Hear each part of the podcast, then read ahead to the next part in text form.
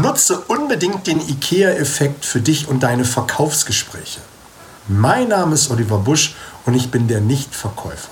Und ich bin seit über 22 Jahren im Vertrieb unterwegs und ich helfe Menschen dabei beim Verkaufen, beim Verhandeln, beim Überzeugen ein neues Know-how zu erreichen, weil ich es einfach nicht mehr ertragen kann, dass abends so viele frustriert sind, auf dem Sofa sitzen und schimpfen, dass es alles nicht funktioniert. Nutze den IKEA-Effekt. Wahrscheinlich hast du auch schon mal bei IKEA eingekauft und in der Regel ist es ja so, man fährt dort mit dem Auto hin, man fährt die Rolltreppe rauf und geht dann durch das ganze Möbelhaus. Man geht durch das Wohnzimmer, Schlafzimmer, Küche, Bad und so weiter und man entscheidet sich dann irgendwann für sein Lieblingsmöbelstück, welches man zu Hause haben möchte. Man geht die Treppe runter, man wird noch weitergeführt und man macht viele kleine Commitments, indem man sich immer wieder Dinge anschaut, indem man hier mal eine Tür aufmacht und man hier mal irgendetwas ausprobiert und am Ende ist man im SB-Regal und man fängt dann an, die einzelnen Möbelstücke aus dem Regal zu hieven. Meistens sind es mehrere und dann stapelt sich das Ganze auf diesen Wegelchen.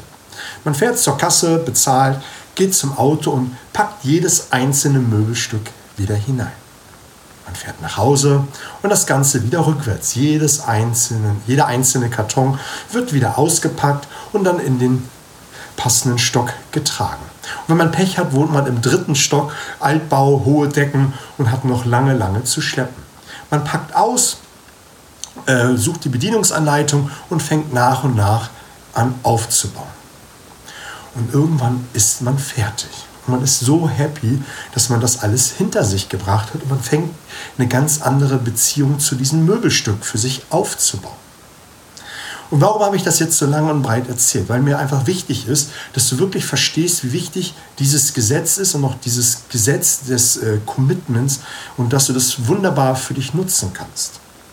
Mache im Verkaufsgespräch das auch. Hole dir immer wieder kleine Zugeständnisse von deinem Kunden. Die können aller möglichen Dinge sein. Das kann schon anfangen, wenn du in die äh, Akquise gegangen bist und den Termin mit deinem Kunden gefixt hast dass du eine Terminbestätigung per E-Mail schreibst, dass du dich auf den Termin freust und dass du ähm, äh, dich selber freust, also dass du dich freust und dass du ähm, ja schon ganz gespannt bist, was dein Kunde zu sagen hat.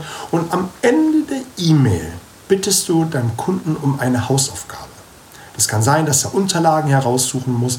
Das kann sein, dass er sich schon mal mit ähm, Dingen beschäftigen soll, dass er schon mal zwei, drei Fragen beantworten soll. Das ist ein kleines Commitment.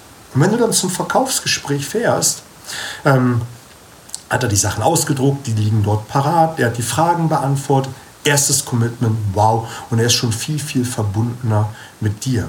Es kann auch sein, dass du im Verkaufsgespräch ein Muster mitnimmst und ihn es hinstellst und er es ausprobieren soll. Wieder nächstes Commitment. Und wie gesagt, ähm, du stellst die eine oder andere Frage im Verkaufsgespräch, wo er sich immer wieder mehr zu dir committen soll. Und mit jedem kleinen Commitment ist die Bereitschaft am Ende viel, viel größer, dir das große Ja zu geben. Zweiter Gedanke ist, ähm, du kannst erst mit einem kleinen Auftrag beginnen, also mit einem Mini-Mini-Auftrag, dass man sich erstmal kennenlernt und ähm, ja, dass er ein Gefühl bekommt, wer du bist und was du so machst. Und ähm, dann kommst du irgendwann mit dem richtigen Umsatz um die Ecke, den du eigentlich mit ihm machen möchtest. Wird ja im Netz, im Internet ganz viel so gemacht.